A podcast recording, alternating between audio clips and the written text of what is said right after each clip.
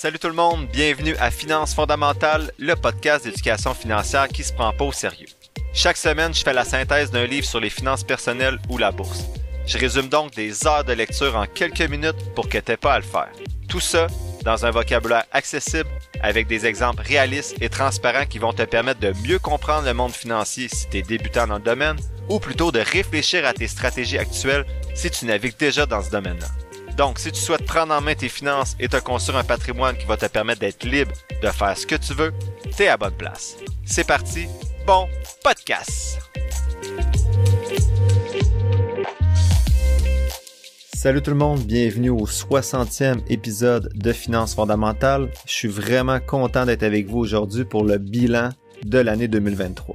Si ma voix sonne un peu différente de d'habitude, c'est parce que je parle un peu moins fort, parce que le seul moment que j'avais à date en janvier pour enregistrer cet épisode-là avant la date d'échéance, c'était un soir, donc ma fille dort dans une chambre pas trop loin, donc j'essaie de ne pas m'emballer dans, mes paroles. Avant de vous présenter mon bilan, toujours par un souci de transparence totale, je vous présente la croissance du podcast. Donc, plus que la croissance, je vous présente les chiffres du podcast. Donc, depuis le début du podcast, le nombre d'écoutes a, profité d'une croissance de 651% mensuellement. Donc, j'avais 180 écoutes, 181 écoutes le premier mois. Je suis maintenant rendu presque à 16 000 écoutes chaque mois. Je suis vraiment content. J'ai aussi 3000 abonnés Spotify, 1500 personnes abonnées sur Facebook. Donc, merci beaucoup. Il y a même 605 personnes qui m'écoutent en date du 1er décembre 2023 pour lesquelles j'étais leur top 1 sur Spotify. Donc, j'étais le podcast qui écoutait le plus sur Spotify. Tout ça en 13 mois. Donc, j'ai commencé le podcast en novembre 2022. Donc, merci beaucoup à tous ceux qui m'écoutent. Avant de vous présenter le bilan aussi, cette année, je voulais vous présenter le rendement total que j'ai eu en 2023. Donc, j'ai fait ça de façon plus rigoureuse que les années précédentes et je vais être capable de vous le présenter euh, aujourd'hui ce que j'ai fait en 2023 et le comparer à mes indices de référence. Donc, mon rendement personnel en 2023 a été de 24,97%, donc presque 25%. Et si j'avais été dans exécuter 100% dans exécuter comme ma blonde, donc si j'avais cotisé les mêmes montants au même moment que j'ai fait toute l'année dans les différents placements que j'ai fait, j'aurais eu un rendement d'environ, ben en fait d'exactement 15,93%, donc environ 16% donc, si j'avais investi dans exécuter seulement en 2023, j'aurais eu environ 9% de moins de rendement. Si j'avais investi dans VFV, et là, je peux pas comparer si j'avais cotisé au même moment que ce que j'ai fait cette année, donc la, la, comparaison est un peu moins solide parce que j'ai juste pris le rendement de VFV en 2023 et le rendement de VFV était d'environ 23% en 2023, donc j'aurais fait à peu près 2% de moins si j'avais investi seulement dans le SP500 avec VFV qui a un FNB qui suit le SP500 en 2023. Il y en a peut-être qui ont des eagle eye, des œils, euh, des œils avertis, qui ont, euh, qui ont vu qu'il y avait une différence entre les chiffres que j'ai pris sur les FNB, notamment VFV, euh, qui donne 23%, et les chiffres que j'ai présentés lors de l'épisode de la semaine passée quand je comparais les rendements des stratégies, où j'ai dit que le SP500 avait fait 19%, j'ai revérifié selon les gains du titre puis les dividendes, puis j'arrivais toujours à 19%. Même chose pour exécuter qui est à 11% la semaine passée que je vous ai montré, versus 17% sur le site de iShares. Donc, j'ai fait mes recherches et j'ai essayé de comprendre pourquoi j'arrivais à des rendements différents. Ce que j'ai compris d'abord, c'est que j'ai pris la journée du 2 janvier, mais en fait, j'ai pris la première journée de janvier pour les rendements de 2023, alors que la plupart des, des FNB prennent la valeur fin décembre, donc il y a des petites différences de pourcentage là. Et moi, je considère le dividende annuel. Donc, exemple, si le dividende est de 1,6%, j'ajoute 1,6% au rendement du titre ou au rendement de l'indice. Alors que eux, dans leur FNB, calculent, et c'est logique, là, ils calculent le dividende au moment où celui-ci est versé. Donc, si le dividende est versé aux trois mois, moi, dans mon calcul, j'ai pas intégré les rendements composés sur ces dividendes-là. Donc, le rendement des FNB sur les sites respectifs est beaucoup plus précis que ce que moi je peux offrir, et ça me, ça m'a montré que les prochaines années, je vais plutôt me fier sur les rendements de VFV et de exécuter sur le site officiel plutôt que de partir de mon fichier Excel pour calculer les rendements. Je pense que ça va être beaucoup plus précis euh, à l'avenir. Donc en 2023, j'ai battu mon indice de référence. Donc mon indice de, référence c'est XQT et non pas VFV. Donc c'est je suis pas le si j'investissais à 100% dans des FNB indiciels, j'investirais dans quelque chose comme XQT un tout en un. Donc c'est vraiment mon indice de référence et je l'aurais battu en 2023 de 9% et j'aurais même battu le SP500 de 2%. Donc c'est un retour en force après une année 2022 qui a été plus difficile. Donc j'avais dit l'année passée que j'étais à peu près 8% sous le rendement mon indice de référence. Donc, je le rappelle, je suis pas un devin, j'attends de voir à long terme ce que ça va donner mes rendements et je vais vraiment pas être triste de tomber à du 100% passif indiciel si, si je vois que je suis battre les marchés année, ben pas année après année, mais plus, plus souvent qu'autrement. J'ai beaucoup hésité cette année à vous partager ce rendement-là parce que l'objectif du podcast, c'est pas de me vanter ou qu'on se compare loin de là. De toute façon, c'est dur dans mon cas de battre ou de perdre beaucoup contre le marché quand il y a 86% de mon portefeuille, si j'inclus mon REER, qui est dans un FNB passif indiciel ou plutôt dans des FNB passif indiciel. Donc, l'impact de la partie active de mon portefeuille est moindre. Donc, plus 9%, c'est quand même majeur en 2024, mais je dois dire que je pense que j'étais chanceux donc l'année 2023 était bonne pour la crypto après le bordel de 2022 et euh, Meta aussi a été très bon en 2023 après le bordel de 2022. Donc j'ai profité un peu des soubresauts des, du chaos que j'avais subi en 2022. Donc je vous dis, je vais vous dire aussi sur le podcast quand je vais me planter. Donc si je me plante en 2024, je vais vous dire les chiffres de façon transparente. J'ai rien à vendre sur le podcast, donc que je fasse du moins 13% ou du plus 30%, ça change absolument rien pour moi de vous livrer euh, les, vrais chiffres. Ça me dérange surtout pas parce que je sais que le message que je passe, c'est pas nécessairement de faire de l'investissement actif. Donc, même si la partie active de mon portefeuille fait en sorte que je suis sous l'indice, j'ai pas le sentiment que ça va empêcher les gens d'écouter mon podcast. C'est pas le message que je livre de toute façon, au contraire.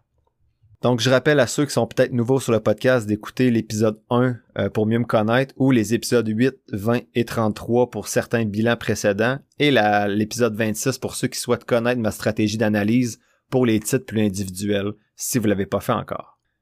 Je répète également, comme je dis à chaque bilan, que je vous dis pas quoi faire, je suis pas millionnaire, je vous, je vous invite plutôt à m'accompagner dans mon aventure vers mes objectifs financiers. Et le premier objectif, je rappelle, c'est de remplir mon CELI Montréal et le régime épargne-études enregistré de mes filles. Je vais faire plusieurs erreurs dans les prochaines années, j'espère aussi certains bons coups, mais je vais tout vous partager ça, comme je viens de dire, en toute transparence. Et je rappelle enfin que je suis pas un conseiller financier. Tout ce que je dis, c'est à des fins éducatives et ça vise seulement à vous faire réfléchir et à vous montrer un exemple complet, en fait concret et transparent de ce à quoi ça peut ressembler de gérer ses finances tout seul et comment on peut faire ce genre de bilan-là aussi pour se motiver. Je fais une petite pause pour vous parler de Christine Pelletier, qui est conseillère en sécurité financière et représentante en épargne collective chez GFM Groupe Financier. Je me rends compte avec tous mes accompagnements qu'il y a certaines personnes qui peuvent être intimidées par l'investissement autonome ou qui ont tout simplement pas la même passion que moi pour gérer leur placement. Si vous vous reconnaissez là-dedans, ben Christine pourrait être la personne pour vous accompagner. Avant de vous la référer, vous pouvez être sûr que j'ai fait tous les devoirs que je vous dis de faire avec les personnes qui vous accompagnent pour vos finances et je lui ai posé toutes les questions qu'on a vues jusqu'à maintenant sur le podcast. Christine est en plus une fidèle auditrice du podcast et c'est une vraie passionnée de finances. Elle utilise une approche personnalisée et ajuste son accompagnement selon vos besoins. Et plus beau dans tout ça, ben c'est qu'elle offre des FNB indiciels comme je vous suggère de le faire depuis le début du podcast. Elle peut aussi vous accompagner pour vos besoins d'assurance vie, d'invalidité et de maladies graves. Vous trouverez toutes les informations nécessaires pour la contacter dans la description de l'épisode. Merci à Christine Pelletier et GFM Gros Financier d'aller au-delà de la finance et de soutenir le podcast. À noter que les fonds communs de placement sont offerts par Investia Services Financiers Inc. On revient maintenant à l'épisode en cours.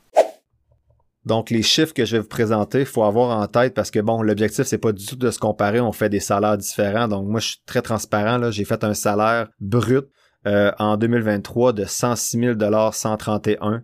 Donc 106 131 plutôt.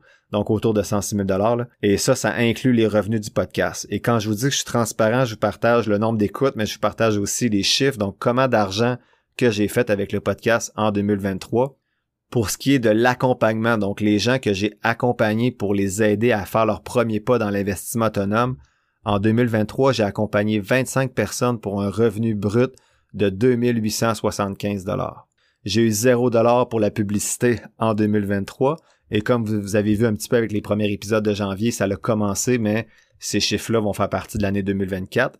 Et pour les abonnés, ceux qui se sont abonnés au podcast pour avoir accès à un épisode supplémentaire à chaque jeudi du mois et à mes documents d'analyse des titres individuels, j'ai fait 880 dollars en 2023. Donc j'ai commencé ça euh, au milieu de l'année, donc c'est pas nécessairement une année complète nécessairement pour les abonnés. Donc le revenu total de mon année 2023 avec le podcast c'est 3755 dollars et ça c'est avant impôt bien sûr. Vous le savez, avec le podcast, j'ai aucune attente. J'ai juste du fun à vous partager ce que je lis. Je suis donc vraiment heureux de ces chiffres-là. J'aurais été heureux que ce soit 0 ou 10 000. Donc, euh, c'est pas payé cher de l'heure, je dois l'avouer, mais quand on s'amuse, on s'en fout un peu de ça.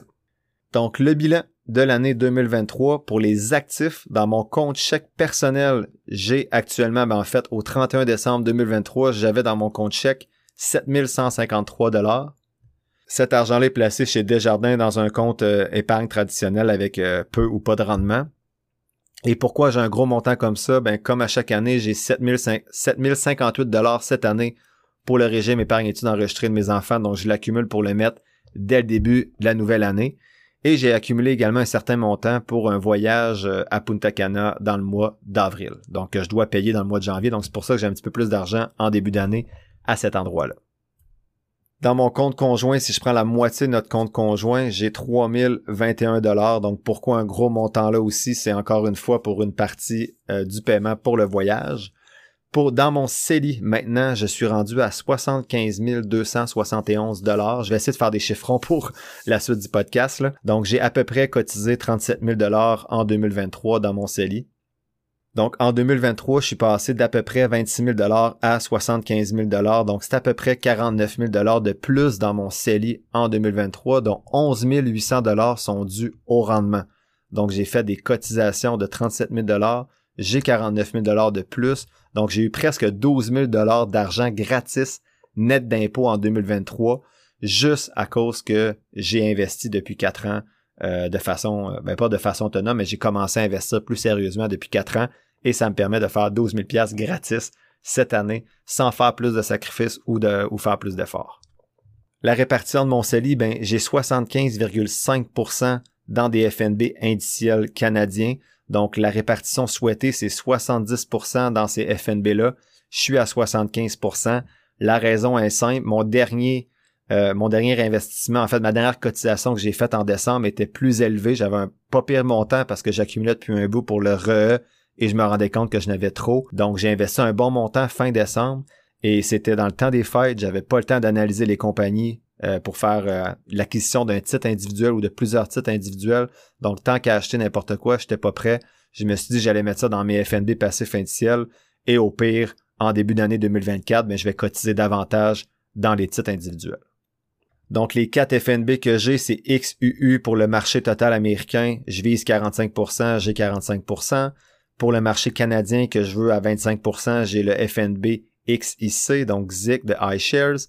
J'ai XEF à 25% également, c'est le pourcentage visé pour euh, XEF, c'est vraiment un FNB qui vise euh, l'indice mondial, là, outre euh, l'Amérique du Nord. Et pour les marchés émergents, j'ai VEE e à 5% et c'est le pourcentage visé. Donc, je respecte vraiment la répartition dans les FNB indiciels pour mon CELI.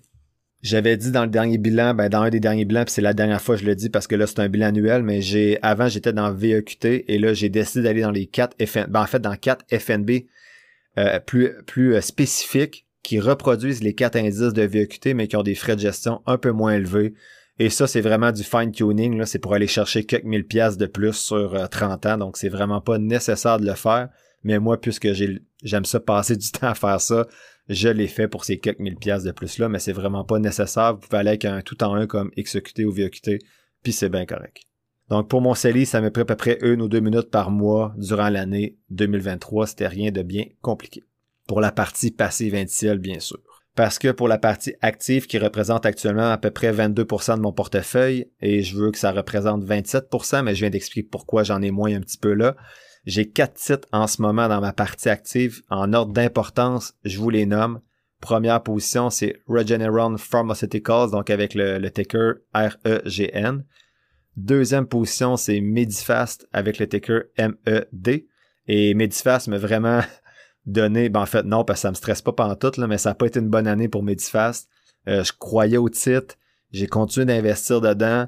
Euh, je trouvais qu'il était sous-évalué avec des bons chiffres encore, donc j'ai continué à investir. Euh, par contre, là, je suis plus certain, il va falloir que je refasse mes devoirs parce qu'ils ont annoncé une coupe de dividendes. En fait, ils ont coupé le dividende qui était presque rendu à 9% un mois à peu près avant que le dividende soit versé. Donc ça, c'est des choses que les gens, les investisseurs un peu autonomes comme moi, ne savent pas, mais que les, euh, les grands investisseurs ou les, les, fonds communs de placement tout ça savaient probablement. C'est pour ça que le titre a beaucoup diminué. Donc, faut que je refasse mes devoirs en mars pour voir si je crois toujours au modèle d'affaires et à la direction de Medifast. Ensuite, troisième position, j'ai InMode INMD, que j'ai grossi ma position cette année aussi. Et j'ai Innoviva INVA, que j'ai pas acheté cette année, mais qui fait partie de mon portefeuille depuis à peu près euh, deux ans, deux ans et demi. J'ai trois titres dans mon CELI, mais qui sont pour ma plus jeune, euh, ma plus jeune de mes deux filles, parce que c'est acheté par son parrain. C'est le cadeau qu'il lui donne chaque année. Il lui donne 150 dollars qu'on place dans des actions. Et je dois avouer qu'il s'amuse avec ça. Il achète des actions un peu plus euh, volatiles. En ce moment, ses placements sont dans Dollar Tree, donc DLTR, Consolidated Water, donc CWCO, et DMG Blockchain Solution, donc DMGI. Il a vendu Disney que j'avais présenté lors du dernier bilan et il a vendu HEO.TO, je l'avais dit au dernier bilan également pour un rendement de 80%. Donc honnêtement, ma, ma plus jeune sur deux ans et demi, elle a vraiment fait à peu près 100% de rendement. Donc c'est plus efficace que ma stratégie en ce moment. Donc, dans les trois derniers mois, plus précisément ce que j'ai fait, vous saviez que j'accumulais de l'argent dans Cash.to pour le RE de mes filles et pour le voyage de janvier. Donc, j'ai vendu Cash.to le 28 décembre pour retrouver mes cotisations scellées pour cette année. Parce que si j'avais vendu en 2024, j'aurais perdu ces cotisations scellées-là. Donc, je l'ai fait avant que l'année se termine. J'ai transféré une partie de l'argent de Cash.to dans mon compte épargne, comme j'ai dit tantôt, et le reste, je l'ai investi dans les FNB passifs indiciels. La crypto-monnaie, donc j'ai présenté le FNB passif indiciel dans mon CELI, les, titres individuels. Maintenant, dans la crypto-monnaie, j'ai toujours des FNB, un FNB de Bitcoin, un FNB d'Ethereum, donc BTCX, ETCX, je pense, ETH, bref, ETHX. Je me rappelle par cœur, bref, deux FNB canadiens pour la crypto. Je vise 3% en crypto, je suis maintenant à peu près à 2,5%, donc euh, je laisse ça de même pour l'instant, je verrai que ça donne cette année. Mon objectif de remplir mon CELI est atteint environ à 61%. Euh, je crois que je vais peut-être être en mesure de remplir mon CELI en 2024. Donc, il me reste 34 000 à mettre et j'ai mis 37 000 en 2023. Sinon, assurément, je pense que cet objectif-là va être atteint en 2025. Ça va un petit peu plus vite que je pensais. Comme je viens de dire cette phrase-là, c'était assez vite aussi. Pour le REER, e maintenant, je suis rendu à 53 363 dollars, donc j'ai investi rien pantoute en 2023 dans mon REER. E L'année a commencé à 43 255. J'ai donc fait à peu près 10 000 pièces de rendement sans rien cotiser. Donc, c'est 10 000 pièces que j'aurais pas eu si j'étais pas un investisseur. Les 4 FNB respectent la répartition souhaitée, soit VOO à 30% pour le SP500, QQQ pour le Nasdaq à 20%, VXUS pour l'international à 35% et AVUV AVUV pour les small caps US à 15%. C'est mon meilleur FNB depuis que j'ai commencé à investir. L'objectif REER était atteint l'année passée, mais puisque j'ai pas investi à peu près le 8000 dollars que j'ai de lousse cette année parce que mon employeur cotise le reste, ben euh, j'ai 8000 dollars de retard pour atteindre mon objectif REER. Donc peut-être que je vais être en mesure de cotiser l'année prochaine un petit peu, sinon ça va aller en 2025. Ensuite, mon REER collectif hybride avec mon employeur, euh, je suis rendu à 94 682, donc ça n'a pas changé depuis le dernier bilan. Tout ce que je fais là, c'est que je cotise euh, avec mon employeur, 5% à chaque à peu près, ça équivaut à 10% de mes droits de cotisation au REER. Donc moi, je peux seulement cotiser à peu près 8% de mon revenu chaque année. Euh, sinon, pour le RE, donc le régime épargne études enregistré, études enregistrées, régime enregistré d'épargne études de mes filles, j'ai cotisé depuis le début 33 000 dollars à peu près. J'ai déposé cette année 7 058 dollars euh, de plus le 3 janvier, mais c'est pas comptabilisé dans le bilan ici parce que ça fait partie du bilan de 2024. Donc le total des filles est rendu à peu près à 49 000, donc ils ont environ 16 000 dollars pour elles à date en subvention et en rendement.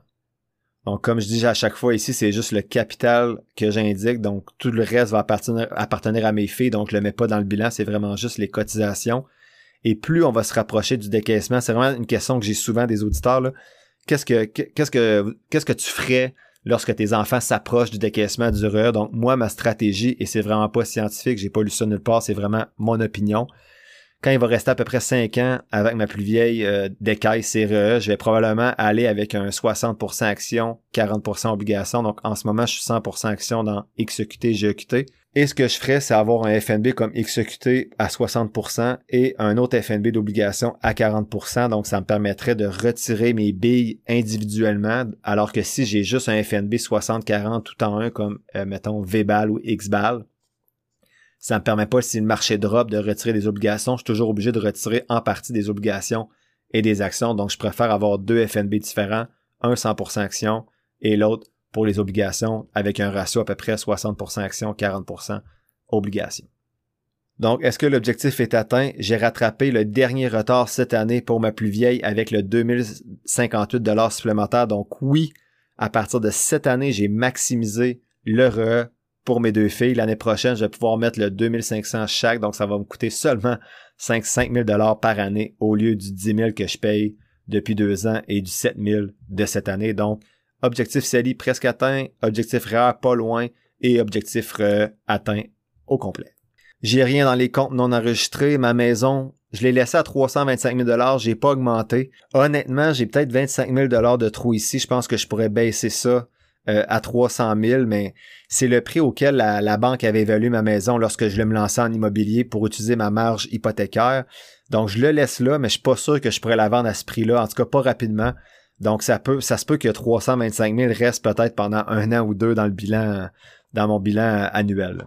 Sinon, mon auto, elle a diminué de 10% cette année. C'est pas mal dans les prix que j'ai regardé euh, sur Internet, là, donc euh, même un petit peu moins cher que ce qu'elle pourrait valoir, mais à peu près à 25 000 Ça fait partie de mon actif.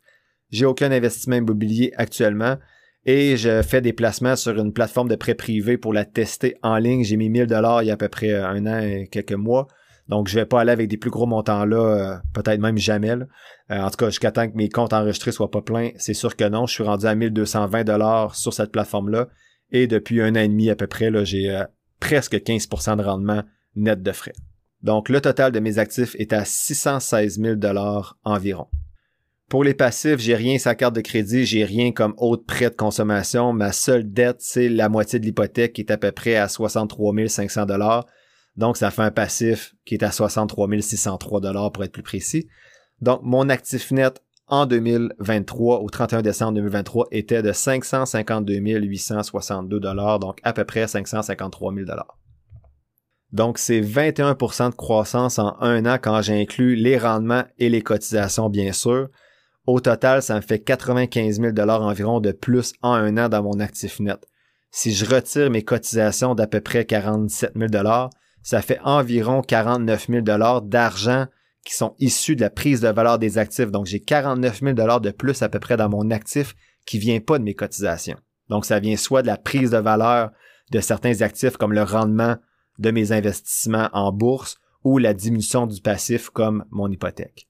Donc, c'est presque 50 000 pièces cette année. C'est pour ça que c'est important d'investir ces 50 000 pièces de plus que j'ai fait cette année, presque net d'impôts, sans faire un effort de plus ou aucun sacrifice de plus, et tout ça en quatre ans d'investissement plus sérieux. Donc, c'est quand même fou. J'ai cotisé 47 000 à peu près, puis j'ai presque fait 50 000 d'argent. Donc, c'est la première année où je fais plus d'argent en prise de valeur que ce que j'ai investi au cours de l'année. Puis c'est c'est quand même assez le fun. Pour mon portefeuille net, je suis rendu à peu près à 266 000 donc c'est 56% de croissance avec les cotisations, bien sûr, par rapport au bilan, au bilan annuel de l'année dernière, donc du bilan de 2022. Donc, en conclusion, c'est vraiment motivant de voir ces chiffres-là. J'ai dépassé le demi-million en actifs net quand même. Euh, je vous rappelle que c'est supposé être simple. Par contre, l'investissement avec des FNB indiciels, ça devrait vous prendre maximum 5 minutes par mois euh, pour votre famille ou pour vous-même. Euh, je rappelle que le bilan d'aujourd'hui, c'était pas pour se comparer. Chacun va à son propre, à son propre rythme. Le prochain épisode, la semaine prochaine, je vais vous faire la synthèse du livre de Gregory Zuckerman écrit en 2019 qui s'intitule The Man Who Solved the Market, donc l'homme qui a résolu le marché boursier.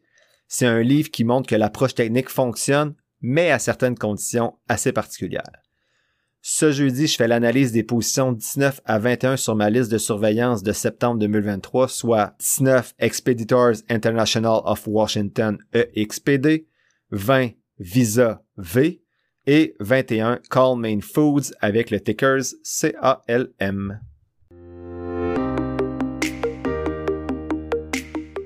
L'épisode tire à sa fin. Je te remercie d'avoir pris quelques minutes aujourd'hui pour m'écouter. J'espère que les contenus partagés t'auront apporté de la valeur. Si c'est le cas, ou bien que tu trouves que de façon générale, le podcast aide à ta santé financière, tu peux soutenir mon travail de trois façons différentes. D'abord, tu peux t'abonner au podcast pour 3,99 par mois afin d'avoir un accès en plus à un épisode mensuel supplémentaire à chaque premier jeudi du mois. Ensuite, tu peux donner de la visibilité au podcast en le partageant avec ton entourage et sur tes réseaux sociaux ou en cliquant sur le bouton suivre, abonnement ou quelque chose qui ressemble à ça selon la plateforme sur laquelle tu m'écoutes. Ça, ça te coûte rien et ça m'aide beaucoup. Enfin, tu peux nourrir les futurs épisodes en me posant des questions ou en me suggérant des lectures sur la page Facebook du podcast ou par Gmail. Toutes les informations sont quelque part dans la description de l'épisode. Je t'invite justement à t'abonner à la page Facebook du podcast pour avoir accès chaque semaine à l'image synthèse des épisodes et également à l'analyse des compagnies en bourse que j'effectue à l'aide de ma stratégie d'analyse fondamentale. N'oublie pas que je suis pas un expert, prends donc jamais ce que je dis pour du cash, fais toujours tes propres recherches. Sur ce, Merci encore pour ton écoute et on se voit dans le prochain épisode de Finances fondamentales.